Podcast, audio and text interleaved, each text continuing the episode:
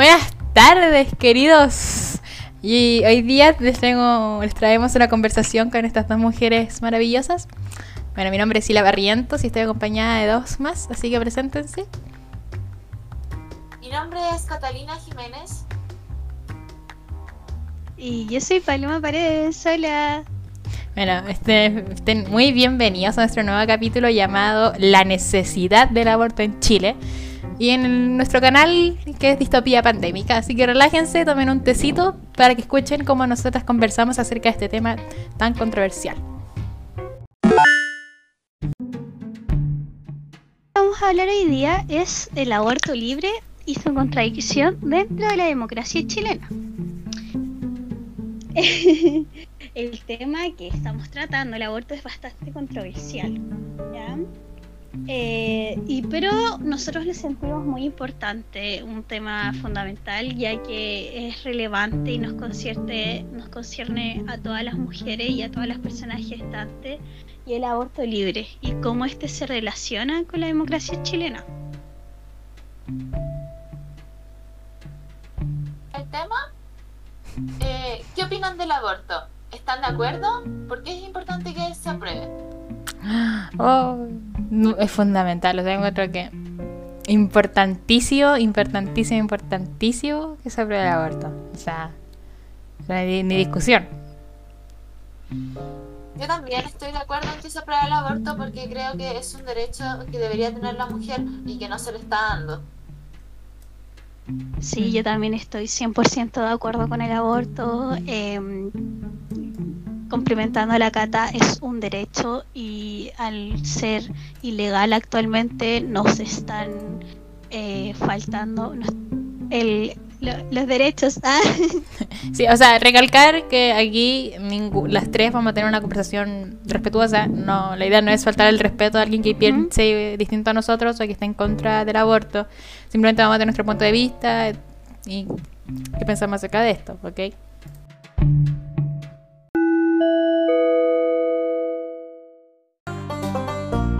Bueno, primero vamos a contextualizar acerca de la ley 21.030, que es la del aborto, que tiene sus requisitos y del tema, y la, legalidad del aborto libre en Chile.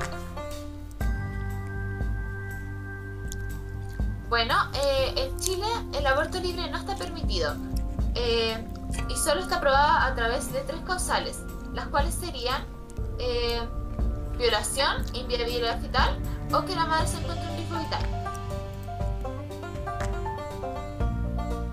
Bueno, también entender que mm, cuáles son cuál es la penalización, o sea, la condena que trae consigo abortar. Em, bueno, según el aborto cometido, que o sea, según la legislación sanciona a la mujer que realice su aborto, o sea, que sea consentido y que ella misma se lo realice.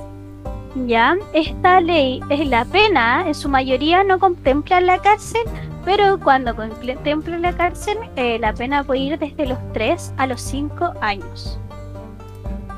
Chua. Bueno, escaleta. Sí que es mucho. Ya. También de la aprobación, busqué información eh, acerca de la de la, de la aprobación del aborto libre en la, en la población chilena. Y bueno, después de tanto buscar, un grupo de científicos de la página Cielo, en el, en el año 2021, en este mismo año, hizo un cuestionario a 400 personas de la región de Temuco. Y cabe recalcar que la región de Temuco es una de las regiones más conservadoras y, y religiosas dentro del país, ¿ya? Bueno, ¿en qué consistía este cuestionario? Es que cada persona tenía 15 categorías sociales. Entre una de estas estaba el aborto. Y tenían que categorizarlo entre menos grave a extremadamente grave. Y bueno, los resultados que salieron del aborto de estas 300 personas que realizaron las encuestas fue que la mayoría consideraba como medianamente grave y extremadamente grave el aborto. Pero como el grupo de personas que recalcó más fueron como los que los religiosos, los que tienen ideologías religiosas, votaron que era algo extremadamente grave el aborto. ¿Qué quiere decir esto? Que, que pucha, que el dogma religioso como que interviene fuertemente en la objeción de la persona sobre el aborto libre. Como que está muy, no sé, como está muy fuertemente inculcado en esas personas, sí. Bueno, también que en el área metropolitana, bueno, aquí donde estamos nosotras, eh, se concentra el 40, como aproximadamente el 40% de la población está en contra del aborto. Yendo ya hacia, hacia regiones como la Araucanía, sectores más al sur como la Araucanía, ya llega un 90% la, la gente que está en contra. y también la multinacionalidad de investigación de mercado Ipsos en el 2020 entrevistó a 18.000 adultos de diversos países. Entre uno de estos estaba Chile, y tenían que votar qué pensaban del aborto, ¿ya? Y, por ejemplo, Suecia fue el país que estaba a mayor, que la población estaba a mayor favor del aborto, que fue un 70%. Y Malasia fue el menor, que fue de 10%, y Chile se encontraba como en el medio, sinceramente. Chile no, estaba tan, tan bajo, tuvo como un 68% en total de la gente que estaba a, en, a favor de las tres causales, más de la gente que estaba libre. O sea, en total fue un 68%, estaba bastante bien, ¿ya? Y bueno, ya... Eh, en 2017 el pic de gente que está a favor del aborto, sea tres causales o libre, es un 75%. O sea, estamos bastante bien. No, Sí, bastante bien.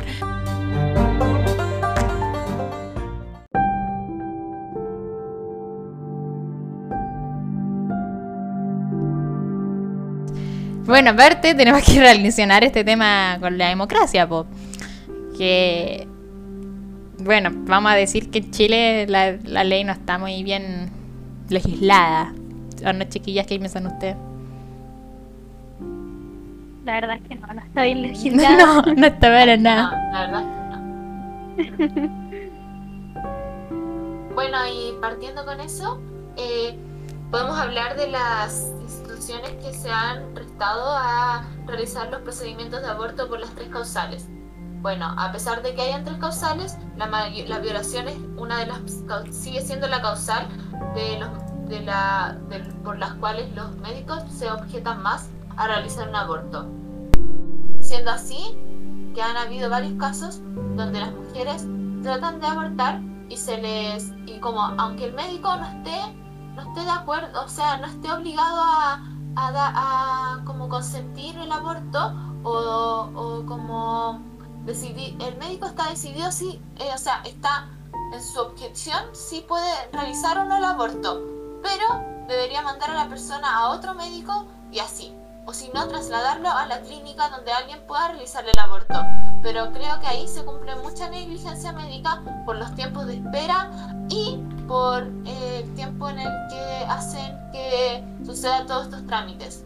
Entonces, eh, lo que podemos rescatar es un caso que sobre una, una persona que se llama Candy Yamet, que era una funcionaria de la PDI, que solicitó un aborto a las 36 semanas de embarazo. Eh, y el feto a sus 18 semanas de gestación fue diagnosticado de una malformación cardíaca grave y síndrome de Down. Y el hospital de carabineros rechazaron su solicitud en abril de este año. Entonces, eh, lo que se, a lo que me recurro es que se despenalizó el aborto en tres causales, pero la norma fue amenizada en su, en su derogación y modificación. A lo que me refiero con esto es que algunos recintos y hospitales eh, de la salud se, se opusieron a interceder en la interrupción de embarazos, puesto que no, no, no hicieron el aborto, no lo realizaron, por temas eh, tanto como religiosos con ellos mismos de doctores o temas que no querían realizar un aborto por, por, por un tema de, de violación o algo así.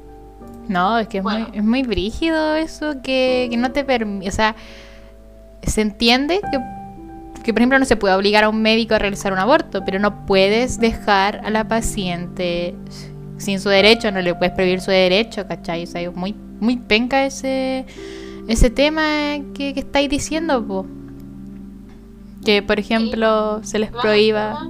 Aparte, aparte donde más se niegan los médicos es en el caso de violación. Si la mujer llega violada es donde más la juzgan y le dicen, no, no, no te voy a realizar la violación simplemente porque fuiste violada, ¿no? ¿Cachai? Entonces es muy penca que se nieguen. Así como así. Y que la ley no, no esté tan bien, porque es como un parche, como que Chile se muestra leyes parches. Pero bueno, bueno, siguiendo con el siguiente punto, es que no es gratuita la, el aborto en Chile. Por ejemplo, si uno se quiere realizar un aborto, tiene que pagar. Y no es barato que digamos, o sea, es bastante caro realizarse un aborto en Chile. Y también es muy penca porque si una mujer que fue violada llega y dice me quiero realizar un aborto y tenéis que pagar algo que no es una cifra baja, que es una cifra cara, y aparte que los médicos no te van a pescar porque no, van a querer realizarte el aborto, igual súper penca porque tienes toda la culpa de algo que fuiste completamente víctima. Sí, sí, es, es muy, muy, muy penca. De hecho, siguiendo con, tu tema, em, eh, en el Sename, en el Sename, hubieron eh, cerca de 700 niñas eh, llegaron embarazadas y un 5,7% de ellas intentó abortar. Esto es todo durante el año 14. De hecho, ingresaron al sistema de protección de menores un total de 111.440 menores, de las cuales 1.667 eran víctimas de violaciones. O sea, la mayoría de las niñas en riesgo social son víctimas de violaciones y 7,7% de ellas estaban embarazadas. El organismo certificó que 40 niñas de, los menores intentaron abortar. O sea, es un tema actual, onda que ya lleva tiempo y que es preocupante y se sigue culpando a la víctima. No, sí, es muy... Es terrible. ya, pero ahora vamos con el siguiente punto, ¿ya? Así que, transición. Ahora vamos a decir los típicos argumentos que tiene la gente que está en contra del aborto, no sé, los pro vida, que los argumentos, y lo vamos a desmentir, ¿cachai? O sea, decir lo que pensamos acerca de estos, estos argumentos y, bueno, respaldarlo científicamente. Por ejemplo, el primer argumento que se siempre tienen es que los fetos sienten dolor, que no, que sería, no sé, un maltrato a una vida, hacer sufrir una vida. Pero no, no, no, no, no, los, fetos no sienten dolor, no, no sienten. Un estudio de la British Medical, que en la Universidad de Birmingham, en Reino Unido, asegura que los, que los fetos no pueden sentir dolor hasta las 26 semanas de gestación. El doctor, sí, el doctor Derby Chair afirma que las rutas hormonales y nerviosas que, que hacen que, el cuerpo, que el feto pueda sentir dolor, no se, no se desarrollan hasta las 26 semanas de, gestación. Además, él dice que el factor del dolor lo constituye el nacimiento en sí, o sea que eh, las experiencias, poder relacionarte con otras personas, la interacción humana, hace que el, cerebro reconozca lo que es el dolor. También el doctor Jorge Carvajal, que es un gineco obstetra de la Universidad Católica, él declara, o sea, que no es fácil determinar como que las brechas, así como ya de aquí sienten dolor, de aquí no, es muy difícil, pero que la mayoría de los científicos están de acuerdo con que el feto no siente dolor desde las 26 semanas de gestación. Además que las conexiones nerviosas en la corteza, que es donde se procesa el dolor, no se desarrollan hasta antes de las 24 semanas. Y las mujeres piden que, se, que, sea el aborto sea hasta las 14 semanas de gestación. O sea, esa masa, esa masita, no va a sentir dolor de ninguna forma. Bueno, también eh, otro argumento que dan ¿ah? es típico, no hacen, no hacen uso de los métodos conceptivos. O no se cuidan, son irresponsables y, dicen un montón de cosas. Bueno, primero que todo, vamos a desmentir esto y mm, el doctor Antonio Salas, presidente de la Sociedad Chilena de Sexología, o sea, alguien importante, en el año 2008 él declaró que en Chile, a pesar de las altas, altas cifras de embarazo adolescente e iniciación sexual a temprana edad en relación a otros países, somos más bien ignorantes de lo sexual. O sea, la educación sexual en el contexto escolar es inexistente. Bueno, nosotros afortunadamente en nuestro liceo, que es el Liceo 7, tenemos buena educación sexual. Sí. Pero a mí me gustaría dar el ejemplo de unos amigos que tenemos en común que van en cuarto medio en el Liceo Las Tarrias. Y y ellos nunca, nunca, tenido, nunca han tenido una clase de educación sexual. Sí, fue, fue curiosa esa, esa situación porque estábamos, porque bueno, o sea, por ejemplo en mi caso yo siento bastante agradecida del liceo que siempre nos realizan conversaciones, de prevención sexual, infecciones sexuales, bla, bla, bla. Tenemos, estamos, es normalizado dentro del liceo esos temas, pero que en el liceo de hombres no lo tengan y que ellos nos digan, oye, nunca nos han pasado eso, es increíble. Preocupante. Sí, es bastante preocupante, aparte que son hombres, tienen que tener educación sexual. También otro otro argumento que dan los pro o sea, dentro del argumento eh, está lo anticonceptivo. Entender que el anticonceptivo no es, eh, no, no te protege, no, con el antico, si tú tomas anticonceptivo siempre va a haber riesgo de embarazo.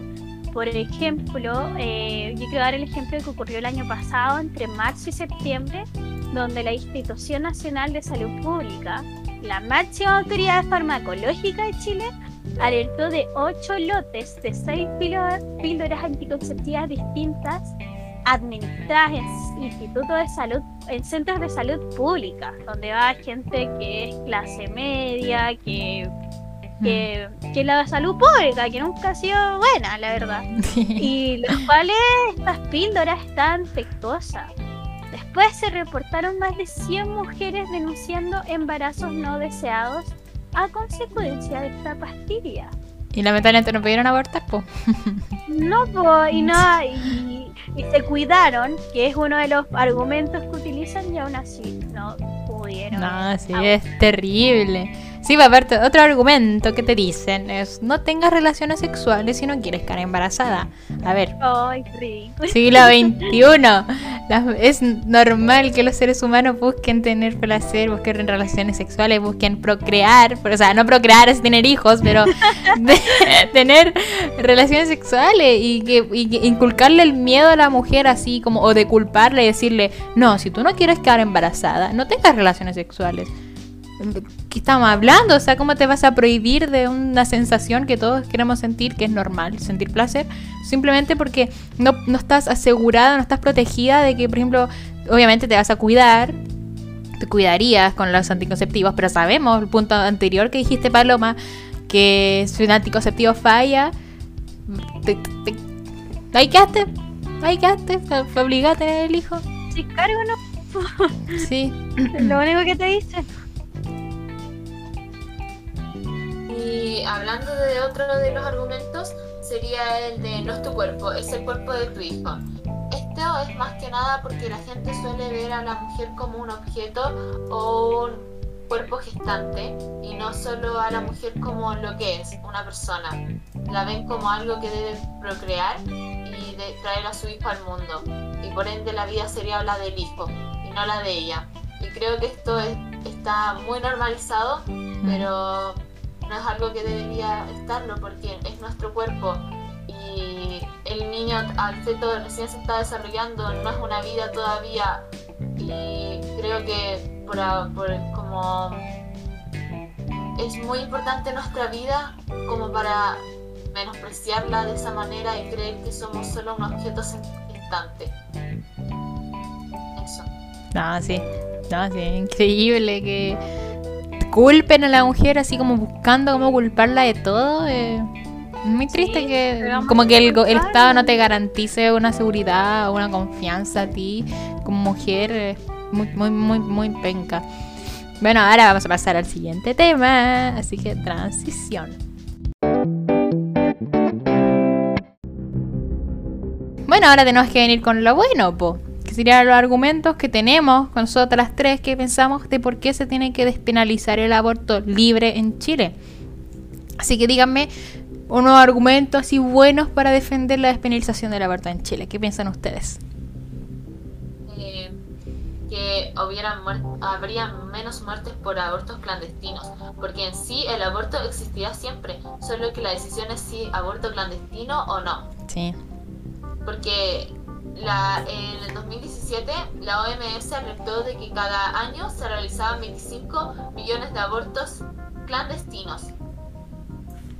Entonces, ahí nos demuestra que los abortos clandestinos van a seguir existiendo, no, aunque se haya eh, hecho esta ley de las tres causales, no, la gente va a seguir haciendo abortos clandestinos porque eh, y de forma insegura y esto va a generar muertes porque los abortos clandestinos algunos están hechos en pésimas condiciones, otros eh, pueden fallar y todas esas cosas y puede correr en vida el riesgo de la persona. entonces como que con un aborto clandestino pueden morir personas.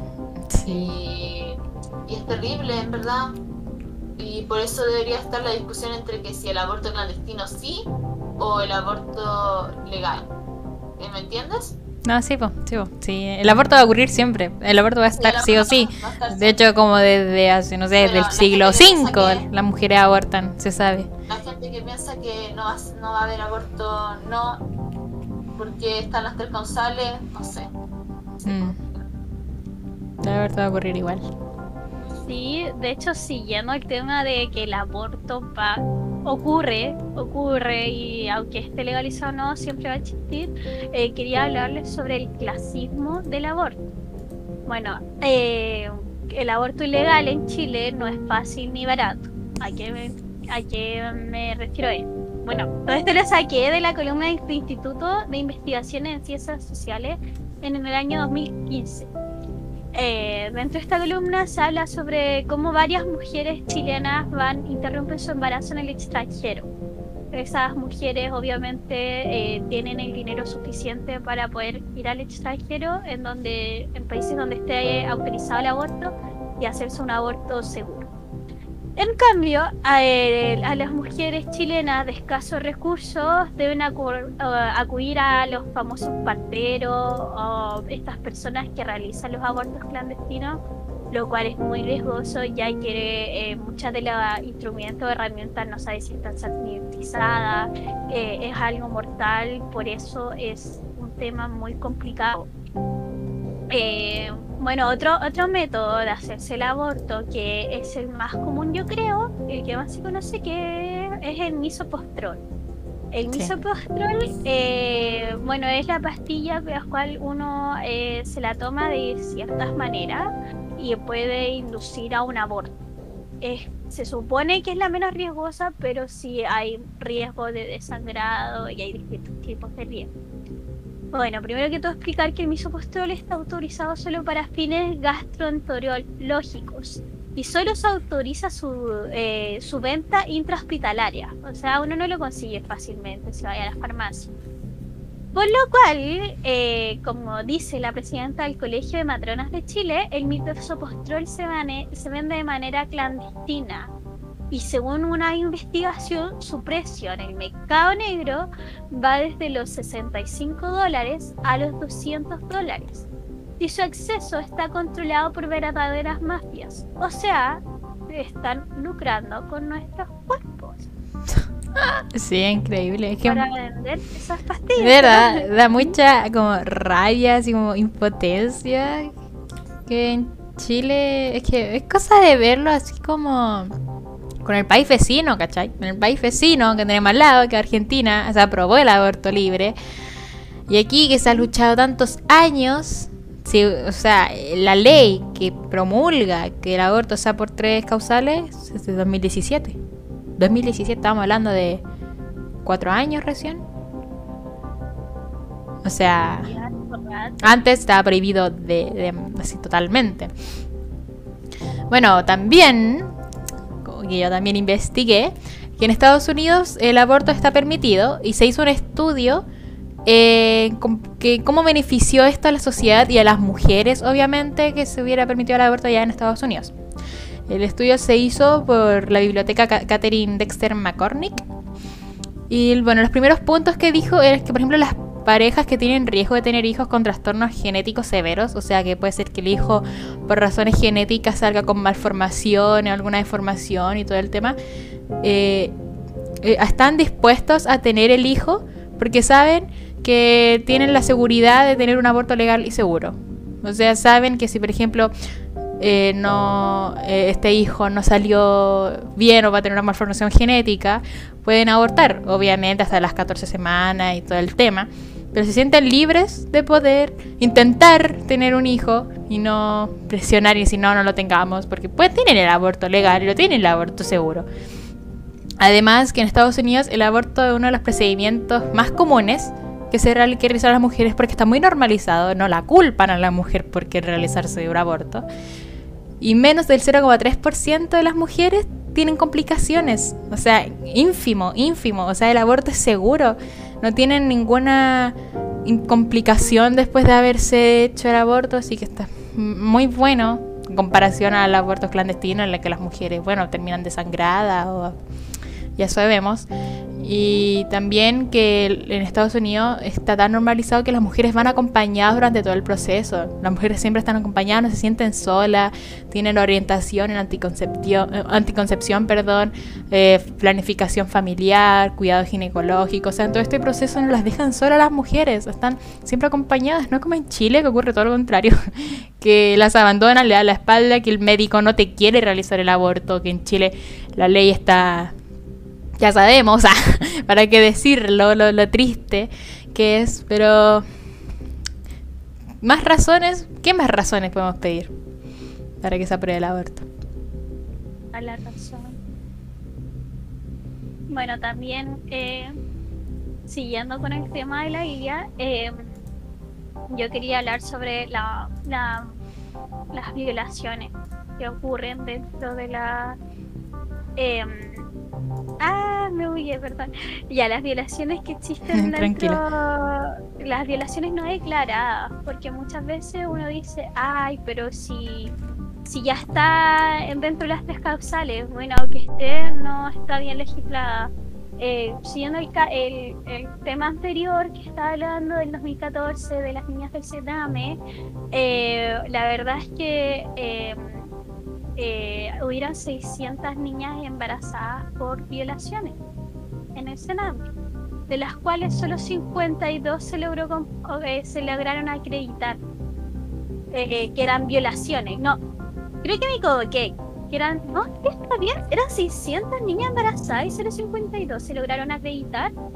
Onda, veamos cómo funciona esto, porque la gravedad siempre te van a culpar o, cuesta mucho acreditar estas violaciones y muchas veces tú estás esperando a que se acrediten y, ya cuando se acredita ya pasaste las semanas de gestación aprobada y ya no te queda otra que tener al hijo. También, pues. eh, bueno, ya yéndonos a un tema más actual, el 2020, eh, informes de la informes de la PDI eh, muestran que las víctimas de abusos y de, abusos sexuales, violaciones, todo, eh, disminuyen un 50% en comparación al 2019. Esto que significa que ese porcentaje que disminuyó eh, es de personas, de niños que no declaran las violaciones. Esto se llama como la cifra negra, que es de las personas que no declaran las violaciones por distintos motivos. El más común es que eh, el, agresor es alguien cercano y como todos sabemos que en 2020 estuvimos en contexto pandemia, muchas de esas víctimas estaban obligadas a vivir con el, con el agresor. Aparte de ese miedo de no poder decir nada, que te, haya violado un familiar, el miedo que se siente la mujer y es muy triste que no te acompañen. Y Cata, ¿tú qué piensas? Yo pienso que debe ser un proceso horrible como pasar, estar como encerrado todo el día viendo Sí, convivir con tu violador. Convivir con, tu agresor, finalmente. Eh, es horrible, es como sufrimiento, te sientes solo, sientes que no le puedes decir a nadie, y, ahí causa más problemas contigo mismo también porque te está manipulando de alguna forma, porque te manipula haciéndote creer que nadie te va a querer si lo dices, ¿cachai? Mm. Y cuando finalmente te lo dices a alguien, vas a denunciar, la gente está al miedo de que no te crean o que se demoren meses en tratar de creerte, ¿cachai? No sé y que la misma ley no te proteja, que te cueste incluso tú acreditarlo. Sí. Por ejemplo, también este año, el 2021, eh, hubieron 1.686 denuncias de delitos sexuales en los primeros tres meses del año. Eh, según el jefe de la Brigada de Investigaciones de Delitos Sexuales, eh, este señala que si hay un aumento de casos es porque es se denuncia más, obviamente, pero es muy probable que esta cifra negra que les comenté sea incluso más alta de la declarada, de la que habían declarado estos primeros tres meses. y esto se refieren a que no denuncian porque el agresor puede estar dentro de su entorno directo. O sea, esto es cada vez peor y con la pandemia se ha agravado de una manera. Sí, sí. Debe ser un derecho el aborto. Bueno, ahora vamos con el siguiente.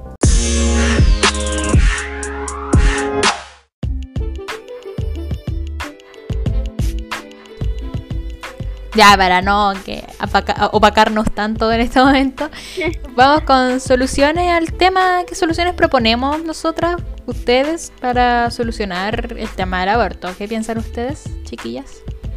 Yo creo que se debería despenalizar el aborto en sí, como no solo por tres causales, porque las tres causales están así, pero no, no necesariamente deberían estar el aborto solo por esas tres causales, debería estar despenalizado por aborto libre. Y la mujer debería poder abortar libremente y tomar la decisión de su cuerpo, porque es su cuerpo. Ella debería elegir si quiere o no la maternidad, tomarla. Sí, eso es lo principal. Aparte, yo pienso que el aborto debe venir con más cosas detrás. O sea, no es solo, bueno, te, aprueban el aborto. No, también mejorar la educación sexual. No sé si cacharon, el 15 de octubre de 2020, los diputados votaron en contra de un proyecto que eh, buscaba impartir educación sexual desde la parvularia hasta la media y votaron en contra de ese proyecto. Y, o sea, que, donde si somos, somos el país que tiene menor educación sexual, el proyecto quería, o sea, la idea del proyecto era que, por ejemplo, la parvularia se enseñara según el grado de madurez, o sea, a medida que la persona vaya creciendo, sería enseñar cosas más profundas o más fuertes. Pero, por ejemplo, desde parvularia hasta cuarto básico era como, no sé, reconocimiento de tu cuerpo, identificar, no sé, eh, lo que es un abuso sexual, ¿cachai? Saber tu autocuidado, todos, esos temas y bueno, votaron en contra. Y aparte, la evidencia científica demuestra que la educación sexual escolar es un pilar fundamental para evitar problemas a futuro en la sociedad, como lo serían, no sé, violaciones, embarazos no deseados, abusos sexuales. Entonces, un pilar muy importante de la educación a un niño, decirle, no, esto está bien, esto está mal, es muy importante que se le eduque sobre eso. Que en Chile no esté, es muy, muy, no sé, ¿cómo? ¿De dónde? ¿Dónde? O sea, ¿cómo vaya a culpar a una mujer que no se cuidó si no tiene educación sexual? Entonces, de verdad que es demasiado triste. Porque de qué serviría que despenalizar el aborto si la gente no va a saber qué es el aborto, cómo abortar, cómo, cómo, me puedo cuidar, cómo, mm. cómo me cuido, porque no sé, como que la gente no va a cachar nada, entonces necesitamos educación sexual. Sí, se necesita. Yo creo que también junto con la educación sexual se debería em, eh, educar acerca del consentimiento sexual. Yo creo que ya eh, muy inserto en la sociedad tenemos las mujeres que nos enseñan desde pequeña que te debes cuidar, no debes salir a tal hora, no debes vestir cierta ropa y, y se nos limita de tantas cosas, pero cuando está... Eh, cuando se le dice al hombre, oye, existen espacios que hay que respetar, existen, hay que tener comunicación, eh, hay que saber controlarse, no todo es así como uno lo ve. Entonces yo creo que es muy importante enseñar la educación sexual, o sea, el consentimiento sexual en hombres y en mujeres. Es fundamental dentro de todo esto y yo creo que gracias a eso podrían bajar muchas de las denuncias de agresiones sexuales que existen actualmente. Sí, pasa mucho que la sociedad machista en la que estamos es que, no sé, yo, de, yo me acuerdo que desde chica, que te decían así como, no, no vistas así, oye, ten cuidado, eh, no entres a oscuras. Porque la mujer aparte vive con ese miedo, o sea, como que la mayoría de las mujeres ya lo encuentra como normal, así como, ah, bueno, es normal que mi, mi mamá me diga que no debo hacer esto. Entonces está tan normalizado y aparte si si te violan, si violan a una mujer después quieres pedir que te hagan un aborto y con las negligencias médicas que hay en Chile, no puedes abortar. O sea, ¿de qué protección a la mujer estamos hablando? ¿De qué protección a la mujer en Chile estamos hablando?